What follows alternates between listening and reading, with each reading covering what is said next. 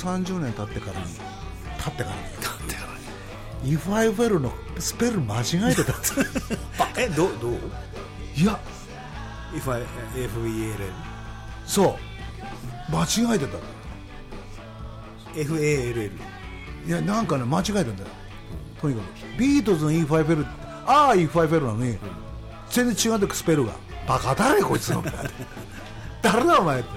お前東芝 EMI から出した意味ないじゃんとか思って、確認しなかったですね。B 面だから。俺が作詞者だから、俺が間違えたままなんだよ。だからまああれでいいんだろうまあもうだからあれでいいんだろうと思いましたよ。あれでいいんですよ。いいのかな。いやだそこは不正解はないです。よでもねやっぱりねこれ作った時にあのこれ作ったの80年ぐらいだった。1980年。ちょうどねデビュー決まって、ん東芝と契約した初めての冬ですよ。はい。つまり、12月8日にジョン・レノンが撃たれるじゃん、うん。それの後なんですよ、うそれでもう号泣してリッキーのとこ行っても3日間出てこないんですよ。3日が出てこない。出てこない。部屋から出なかったんですよ。布団かぶって、やっぱジョン命だったから彼は。で俺は俺はもうショック受けてもう1週間ぐらいだってね歩って原宿の駅から代々木まで歩ったんですよ、その時に「If I fell over って。ああまあかかってますね。かかるじゃん。当時当時だから。それでそれで曲できたのよ、さっきあの先々週のねどうぞ。あのどんな曲、あのこ工事もそうでしょ。人の曲聴いて曲できる時あるよね、あるある。あるよね。ある。インスパイアされるっていう横文字で言うと、インスパイアされるまあ日本語で言うと大泥棒。パパクるって、パクるってパクってないですよ。パクってないよ。うんうんそうだねうん。まあどっちかっていうとココーヒーショップの方が似てる。そっくりといういや、でもさでも例えばよ。でもこれってさ「あーあー」っていうのはやっぱビートルズだよね。このマイナーの転調感というハかモリのこの音の割り振り、あーでしょ、うん。あーこれ。あー。If I found あーこれね、うんそうなんですよ、で確かに攻撃ショップのパクリって言われたの。でこれでもこのハモリの音の積みはキャロルにはないですよ。ないんですよ。うんないです。ないんですよ実は。ないからってあの期待してるわけじゃないですけど。うそうそうそう。ないんですよ。あのね三部章じゃない、あれが何せあのキャロルで言うとヘイタクシーの「アーメンターゴーホームあそう。そう。そう。そことかが三部なんですよ、だから三部からいきなり入るから気持ちいいんですよ、コージとか出会って嬉しかったのは、あキャロルは大好きなんだろうなと、トラブルの人は、だけどビートルズとかのその、リバプールのちょっと B 級の、もう入ってるなと、そこの見抜き方が、多分日本で一人しかいなかった。それ見抜いたの。あとの人はノンリバ。ああ。ノンリバプール。そう。でキャロルしかないと、キャ確かに正解ですよ、でも俺たちはキャロルよりももっとあのあのマイノリティのことやりたかった、その、だからまあでもどっちがマイノリティなんですかね。で今考えるとね。今考えると。でもなんか前も言ったけど、そのリバプールのビートルズしか知らないんじゃなくて、やっぱあのうわあのペースメーカーズのステイとか、焼きもぎベイビーっていうのはそこから来てるわけだけど、だからそういうなんかこうに気づいてくれる人がきっといるだろうと思ってたのね、したらまあいなかったね。意外と意外と 意外といなかったね、いやだってね当時の宣伝文句みたいな、えーあのトラブルミスター・リッケンバッカーのジャケットですよ、え？あのエディ・ナイ革ジャンにバイオリンベース持ってから。持ってからしましま着てから。そうブーツ履いて。うん。こうなんかちょっと。えそれでだってよくね俺たちはキャロルを意識してないじゃないけど。あのフォロワーじゃない。フォロワーじゃないって書いてあるえ？え？だってストラトだしみたいなことじゃないですか。そうそうそう。子供には分かりづらいですよ。そうだよね、うん。でも僕は親って思うことがい多々あったんです。うんでもここなんかギターのあのリズムギターって書いてあるしうん。帽子もかぶっとるけ。かぶっってるけ。俺ジョン・レノン好きなんじゃないかなやっぱり。あの当時320ね。320そう、うん。リッケンバッカーの、うん。あれはこだわりだったよね。ほいじゃけどちょっとあのちょっとあ点々が打ってある革ジャン着とるのっていう。そうですあのねあれは撮影現場は川崎の駅だったけど、今やないね、うん。あのレンガ作りのね。なんでなんでちょっとこそこそやってるんですかね、だけど、うん。2パターンと売ってるんですよ同じ場所で、革ジャンの、ええ。要するに、ん。東芝 EMI が当時、うん。キャロルで言ったらいいのか、うん。ナックってある。ねね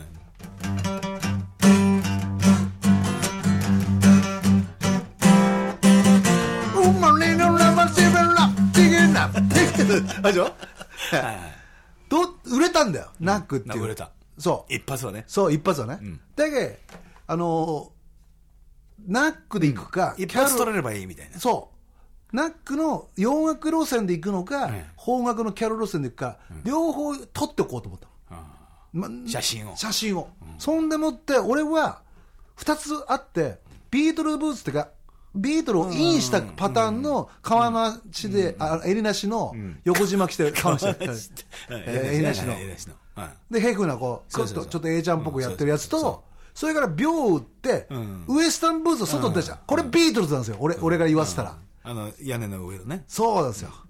あのちょっとこう、トニー・ラマの出してて、そう、ほんであれはあのちょっと1982うん。というのは、あれは当時エドウィンの,、あのえっと8周年のポスターのん。パクリなんですけど、ヘルスエンジェルズですよ、うん。ヘルスエンジェルスのうん。ハンバーガー食ってからにビールで、半分後。うん、そう。ハンバーガー。ハンバーガー食って、うん。でそれをなんか横須賀で撮ったんだけど、うん。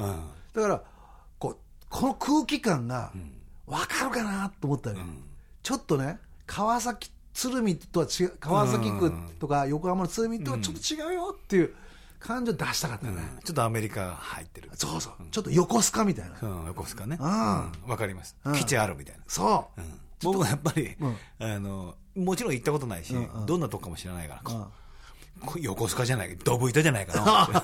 当たり。でしょ？ドブ板なんですよ、もうまんまとその後同じ写真を撮りに行きました。よねコージーさんなんかの写真で見たけどさ、はい。あのー恋のスクラッチでえ着てるあの俺と同じ革ジャン着てる写真見たことあるよ。え来てますよ。あれね、うん。あのものですよ。だから。世界で5着しかないのよあれ、うん。あ同じスタイリスト？同じ時代 そう。そうそう。あれ女物なんだよ、うん。でも割と大きかったですけどね。いやじゃあ女性物なんですよ、あの L なんですよ、でラロッカの、あれ5着しか作んなかった、女性物で。上下らしいですけどね。あそう、はいそのうち日本人が3着持ってるっつって そうそうスタイリスト。坂本光也さんっていうねスタイリストお姉さんが。あお姉さんっていうか結構え。ね。えあの年配の。まあまあな。年配のね、うん。あああの人ってあのあれだよ。もうスタイリストって日本で呼ばれて何人かっていうぐらいの人だよ、あの古いん。ベテランのね、ああそうなんだ。ううわうわこれ同じだと思って、うん。うん思いましたね当時ね。いやいやだからなんだっていうね。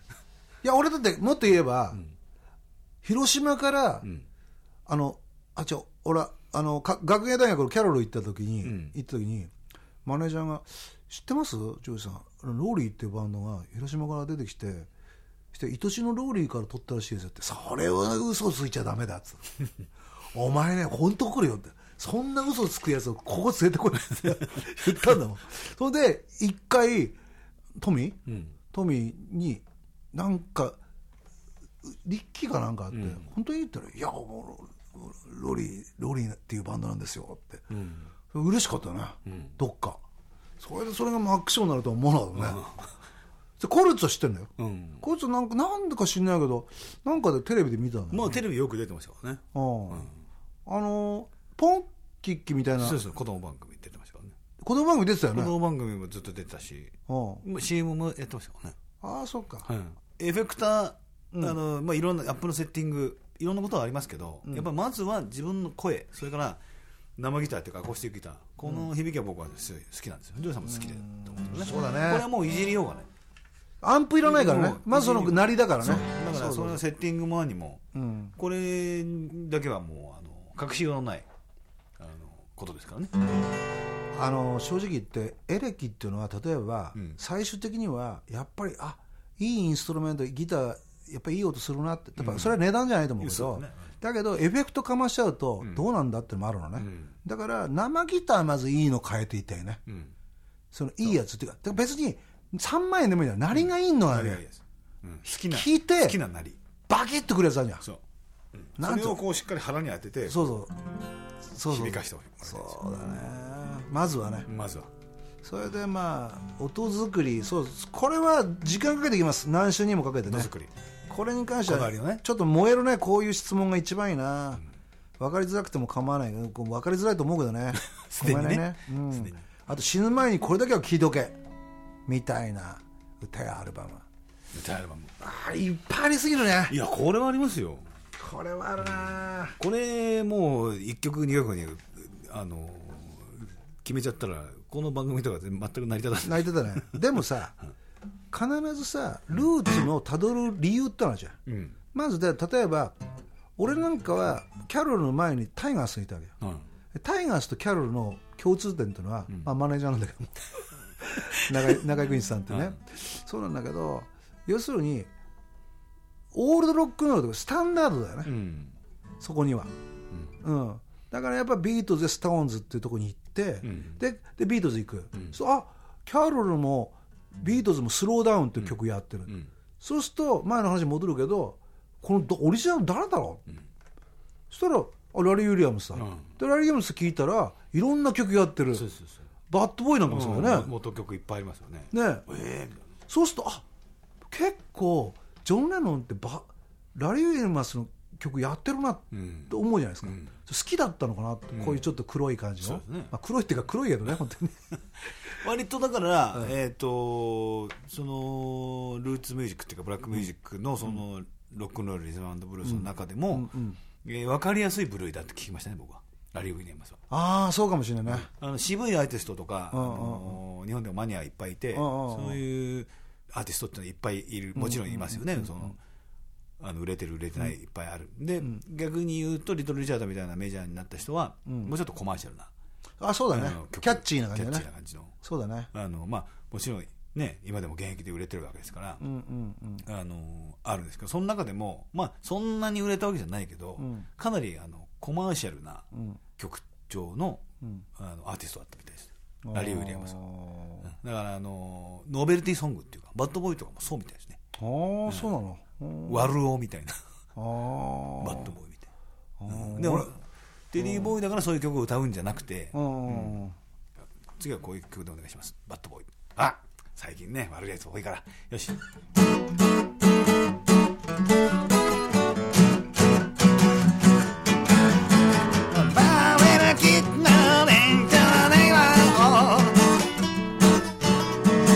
でどうだみたいな。あああいいですねみたいな。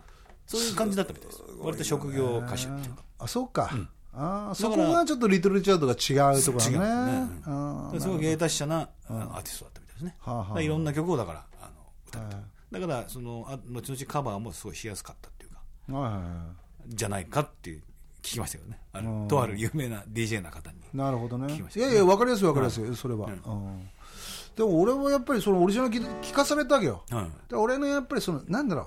その時代のロックンロールをき、基礎を作ってこう礎の時代っていうのがあって、それでそれはささっき言ったジャスティンっていうさ、ローカビリーのやっぱ10代、ん。一番こうやっぱりこういろいろやれるときに、多感だね。多感だねそれを、でさっきあのこの間も言ったけど、まあ、もちろん幅はもうそれすでにベーシストだったわけですか？ジョージさんは。もともとベースですよ、俺だってフォークロックの時からもう中学校の時からベースですよあそうですか。ベースなんですよ。やっぱりあの Y さんの。違うそういうんじゃない。全然違うんですよ。あベース好きで。ベースあのもっと言えばタイガースの岸辺治美さん、うん。やっぱサリー。うん。ポール・マッカートニーにも匹敵する、そのベースライン。ノリね。ノリノリの。ノリの。あれはしびれたのよ、だからね Y さんキャロカロリーも速い、だからだってタイガースベース結構聞こえますからねそうなんですよ。当時の GS サウンドはもうあんま聞こえないですよ。と特にそれもヘフナーじゃないですか、だからね俺ねあの ヘフナー、ねみんカール・なねヘフナー。違いますからね。うん。河合のやつですよね。うん、だから俺前も言ったかもしれないけどそのあのうちのかみさんが京都から撮影で帰ってくるときに一緒に付き合ったことあるね、あの迎え行ったことある、そしたら一緒になったのよ、新幹線で、うん。あの岸辺一徳さんサリーさんと。そう、それで「あおみこちゃんどうも」って言うから「おいお前紹介しろよ」みたいな感じで「いやうちの旦那です」って言ったら「どうも」って。僕あの本当岸辺さんに憧れてカール・ヘフナー買ったんですよって、また冗談うまいなって言われて。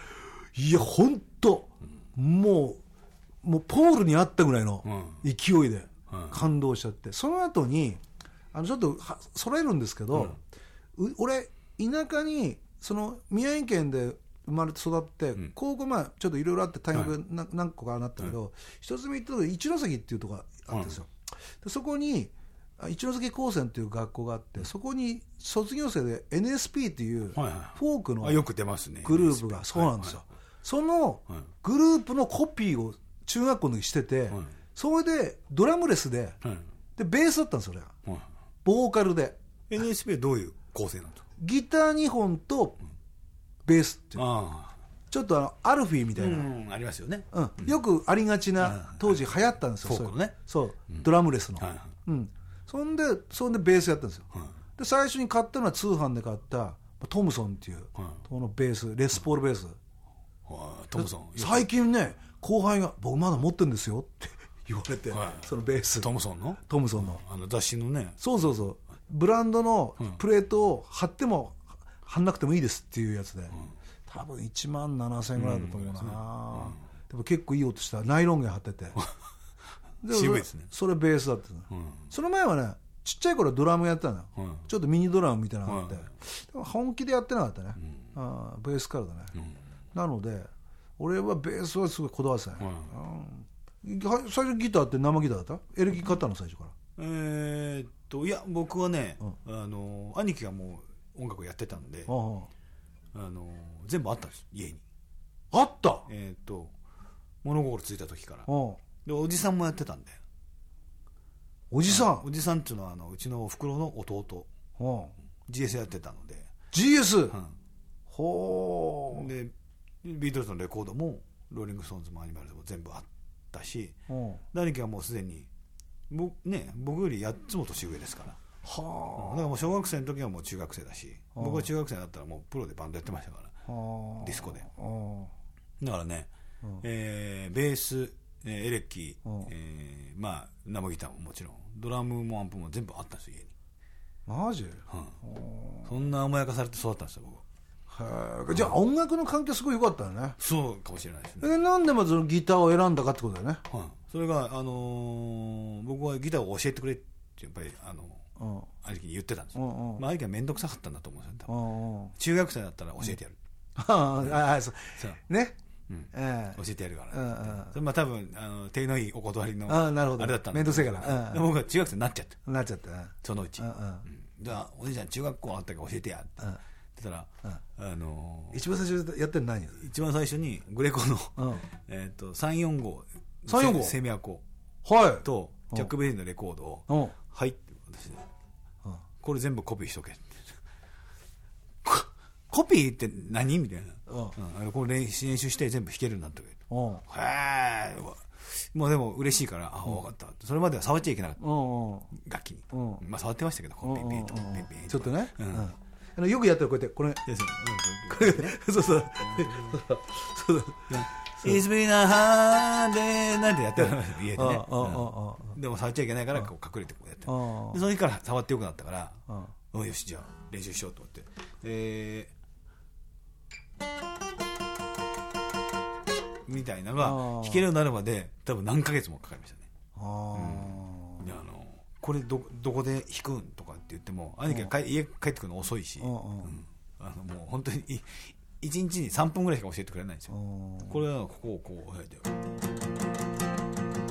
こうやって弾くんだよ、うんうんうんええってそれをマスターするのはね時間かかりましたけどね。はものすごいスパルタでね。